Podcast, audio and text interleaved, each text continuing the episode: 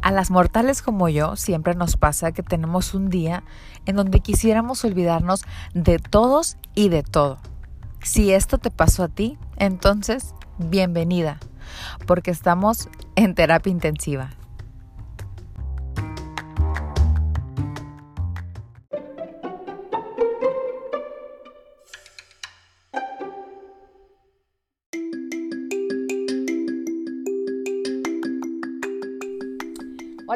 ¿Qué tal?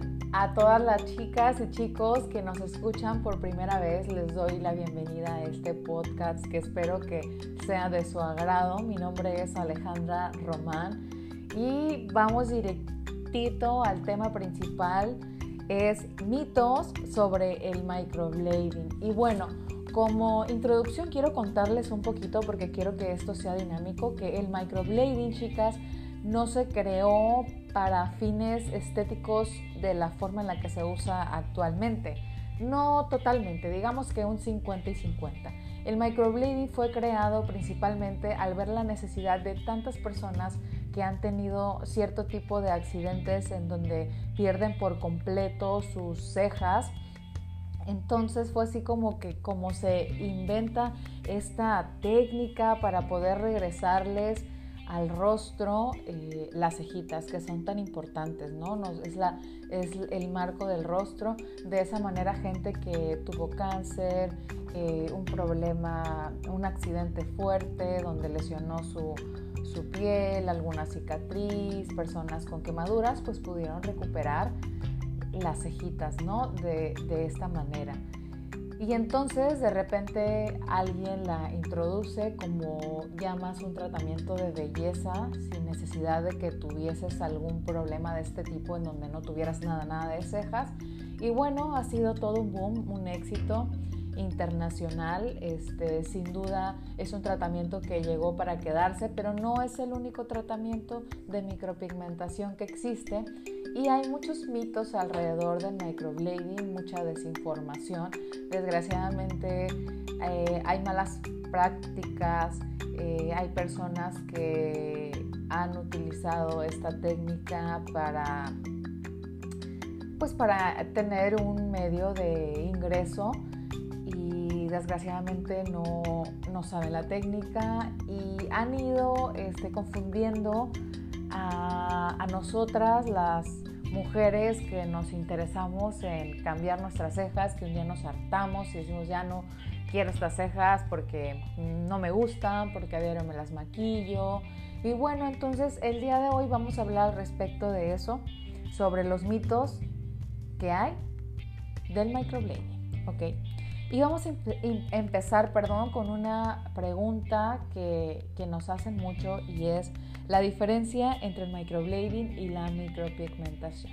Y aquí, eh, aquí es muy importante saber que el microblading es como una ramita que sale de la micropigmentación.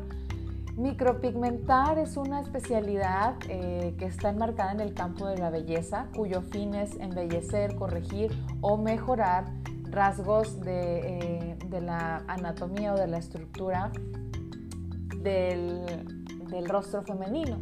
Porque la micropigmentación la puedes hacer en los labios, puedes hacer micropigmentación en los ojos, la línea de los ojos, y puedes hacer micropigmentación en las cejitas este, las técnicas de micropigmentación y la persona que te trabaje debe de tener conocimientos no solamente eh, al respecto de esta, pues de, de, esta área, sino también tiene que saber de la estructura ósea, de colorimetría y de muchísimas otras cosas más, ¿no?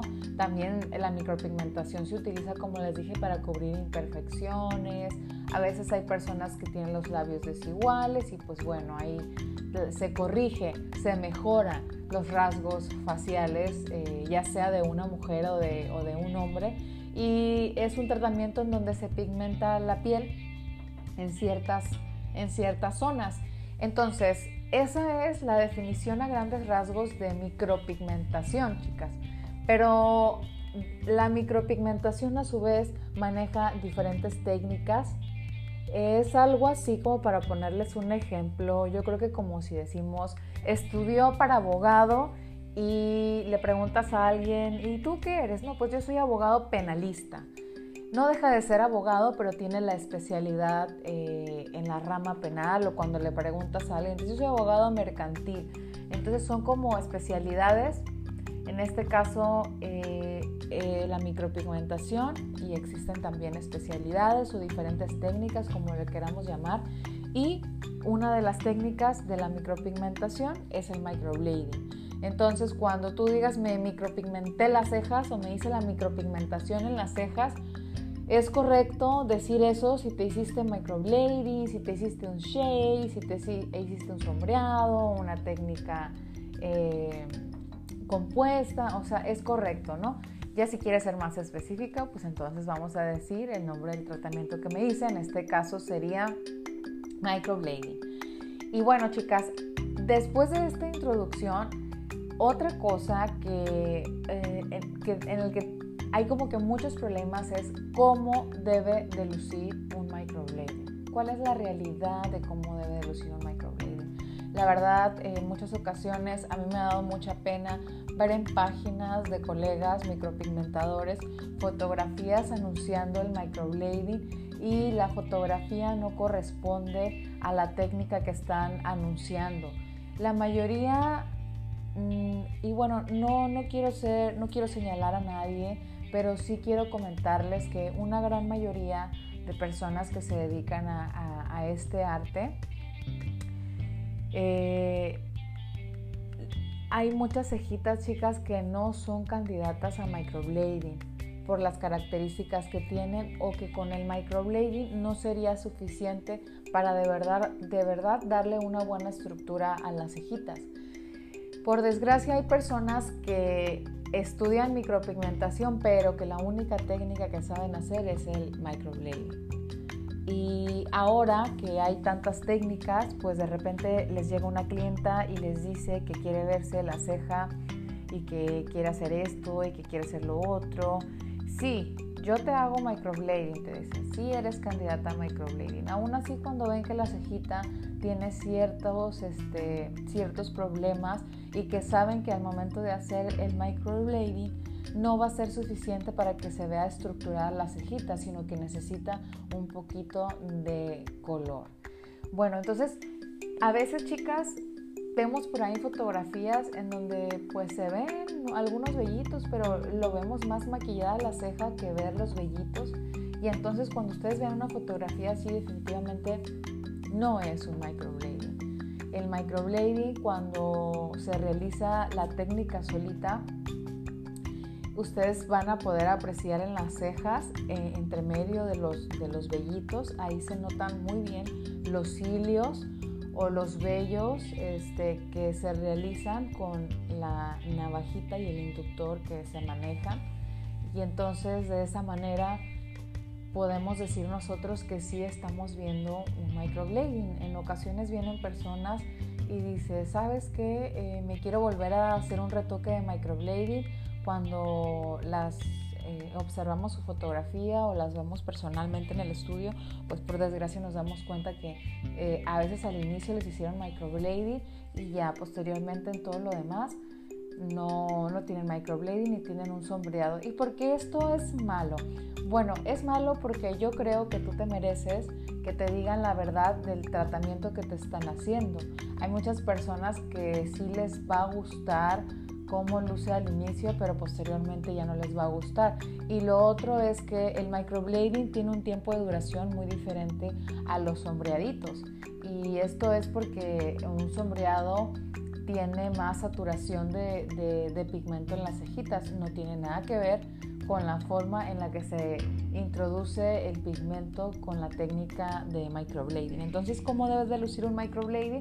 Bueno, es una cejita en la cual se tienen que notar los vellitos.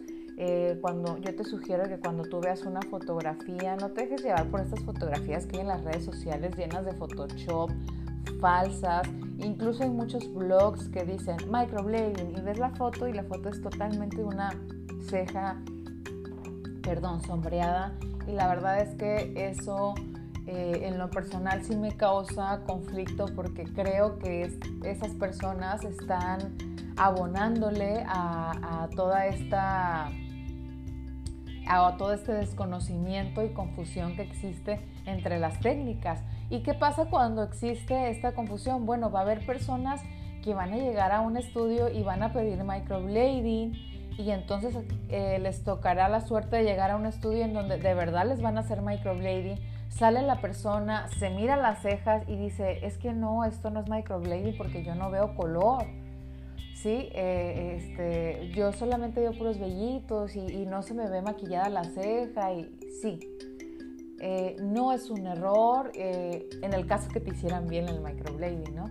No es un error, lo que pasa es que microblading no es para que la ceja se vea maquillada, solamente es para que la ceja se vea estructurada, para darle una mejor forma, para rellenar huequitos, pero que se siga viendo natural. Entonces, ese es el problema de la desinformación que existe, ese es el problema de, de no especificar y de no colocar fotografías que ejemplifiquen de forma correcta la técnica que se le está trabajando en las cejitas. Entonces, chicas, si ustedes por ahí ven una foto y en la foto, además de, un, de, este, vellitos sintéticos o de cilios sintéticos, ustedes ven que se ve color, bueno, definitivamente eso no es microblading nada más. Es importante que aprendamos a ver, a saber cómo luce, porque de esa manera, al momento que tú decidas hacerte micropigmentación, pues vas a elegir la técnica correcta. A nivel personal puedo decirte que cuando nosotros recibimos los mensajes para, que, para las valoraciones vía WhatsApp y nos piden microblading, siempre les comento yo que hagan mucho hincapié al momento de responderle a esa persona, le envíen una fotografía de cómo luce un microblading y le digan que microblading no es para que se vean las cejas eh, sombreadas. Y créanme que sin mentirle, un 80% de las personas que nos contactan cambian la técnica o se hacen microblading más un sombreadito ligero porque estaban equivocadas, tenían en su mente una imagen y un concepto totalmente diferente de qué es esta técnica del microblading. La duración del microblading, chicas, pudiera ser más, pudiera ser menos, pero mínimo son seis meses hasta 12 meses, es decir, hasta un año. Sí, hay personas a las que les dura mucho más, que tienen una excelente pigmentación en la piel, que tienen muy buena piel, que la piel está muy sana. Sí influye, chicas, sí influye la piel al momento de hacernos esto de la micropigmentación, cualquiera de las técnicas, influyen diversas este, situaciones que posteriormente vamos a estar hablando en otros capítulos al respecto de, esto. Entonces, esa es como la duración estándar. Incluso se podría decir que de seis meses hasta año y medio es una excelente duración. Estas no son técnicas como las anteriores en donde te hacían un tatuaje y te duraba por años y años y te duraba para toda la vida, ¿no? O sea, no, porque aquí se trabajan eh, profundidades diferentes y también ya no se trabajan con los mismos pigmentos. Ha ido evolucionando todo, todo este mundo de la belleza, de la micropigmentación y todo este mundo para realizar maquillajes semipermanentes, pues ha evolucionado con estas técnicas tan novedosas, tan padres que todas queremos. Y bueno, eh, al decir que todas queremos, también aquí debo decirles que no es para todas. Microblading no es para todas las pieles, sí hay restricciones y es muy importante que al momento de elegir a la persona con la que te vas a hacer la micropigmentación sea una persona responsable y consciente. Yo en lo personal, en nuestro estudio, chicas, cuando van a hacer una cita, nosotros les, les hacemos un test de salud ¿Y por qué hacemos un test de salud? Porque tenemos que saber en qué situación se encuentra la piel de la paciente y la piel es un reflejo de la salud de la clienta. Aparte que hay, hay un filtro, ¿no? Si la clienta tiene cicatrización queloide, pues no puede hacerse eh, microblading y a veces hay personas que no saben diferenciar entre la cicatrización hipertrófica y la cicatrización queloide. Entonces es muy importante porque imagínate que te hagan tu cita no te hacen el test debido de, de salud, no te preguntan y resulta ser que tú tienes, que tuviste tifoidea o que estás utilizando alguna crema eh, que tenga retinol, alguna crema antiedad, cremas con ácido láctico, cremas para el acné, serums que estimulan el, crecimiento de las cejas o de las pestañas. Bueno, e, es una lista muy larga, chicas, de ciertos productos, incluso de, medicamentos, eh, el, estilo de vida de la clienta, si es fumadora, son muchas cosas que le tienes que preguntar antes a, tu clienta y que tú tienes que eh, decirle y ser muy muy sincera con la persona que, que piensas hacer la cita para que esa persona pueda decirte, ah, ok, mira, tienes que descontinuar este producto tantos días antes, no tomes, no tomes tal medicamento o incluso decirte, sabes qué, no podemos hacértelo porque utilizas tal tratamiento y ese tratamiento está contraindicado para el microblading. Entonces, chicas, sí hay este, hay este tipo de situaciones en donde se deben de tomar ciertos cuidados antes de hacérselo y también hay pieles o personas en las que no se pueden hacer o en las que no son tan recomendables.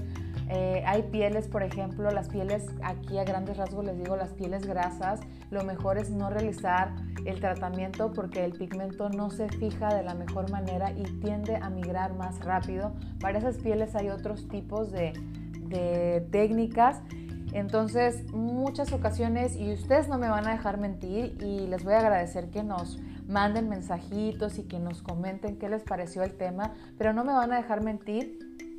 Hay muchas personas que se han hecho microblading, que tienen su piel grasa. Eh, en ocasiones ni siquiera nosotros la sabemos porque no, no somos mucho de ir con el dermatólogo acá en México. Y entonces... Eh, se nos cae y decimos, ¿sabes qué? No, si nos platica la comadre, oye, fíjate que me quiero hacer microblading, entonces dice la comadre, ay no, comadre, no te lo hagas, ¿eh? Porque no te dura y pues no, no es una buena inversión y, entonces ahí se va creciendo como que una fama a veces a los tratamientos estéticos porque a ti no te funcionaron, pero a veces a ti no te funciona un tratamiento estético porque no hiciste el tratamiento estético de acuerdo a las necesidades de tu piel en este caso o de acuerdo también a las necesidades de tu vida, porque a lo mejor tú quieres ir por la vida ya no maquillándote las cejas que se vean sombreaditas, este, pero entonces vas y pides el microblading. Obviamente, chicas, no va a satisfacer eh, esa, esa imagen que tú traes en la mente, no va a llenar ese, esa, esa sensación de me hice algo y sí estoy satisfecha con el resultado final. Eh, como consejo para cerrar esta, este pequeño capítulo de mitos sobre el microblading, lo, único, lo último que tengo que decirles es que por favor revisen muy bien con quién van a ir a hacerse el tratamiento. Es importante que veas las fotografías. Ahorita te acabamos de dar una información eh, con la cual te va a ser más fácil al momento de estar observando las fotografías saber si es microblading o si no es microblading. Para que entonces cuando tú hagas la inversión en un tratamiento de micropigmentación, lo hagas eh, con toda la información correcta y sobre todo chicas, para que seamos un poquito más sensibles y conscientes con este tema de la micropigmentación. Las invito a que continuemos informando y a que así como de repente... Eh, vamos con la prima de la amiga o con tu comadre a chismearle la situación de Paquita, la de la esquina, que ya la dejó el marido. Bueno, también así, entre mujeres no hay que sabotearnos. Y si tú tienes una información que le puede servir a alguien y te dice tu comadre que se quiera hacer micropigmentación, tú escuchaste este podcast, entonces dile, ¿sabes qué, comadrita? Te invito a escuchar el podcast o platícale. Dile, mira, es importante que veas ciertos puntos porque yo escuché en un podcast que esto, que lo otro, ya, revisa, ya, ya te hizo un test de salud la persona o, tienes algún padecimiento. Entonces yo siempre les voy a decir, chicas, si no les hacen un test de salud antes y no les hacen ciertas preguntitas a ustedes antes de concretarles la cita, bueno, ese es un foquito rojo por ahí o amarillito a lo mejor porque no quiero eh, no quiero hacer sentir mal a nadie y quiero aclarar que este podcast es únicamente informativo porque tenemos, tenemos que ir eh, teniendo más información al respecto de estos tratamientos. A mí me gustaría que vaya disminuyendo el porcentaje de personas que están inconformes con el tratamiento porque chicas, el hacerse las cejitas no es un juego.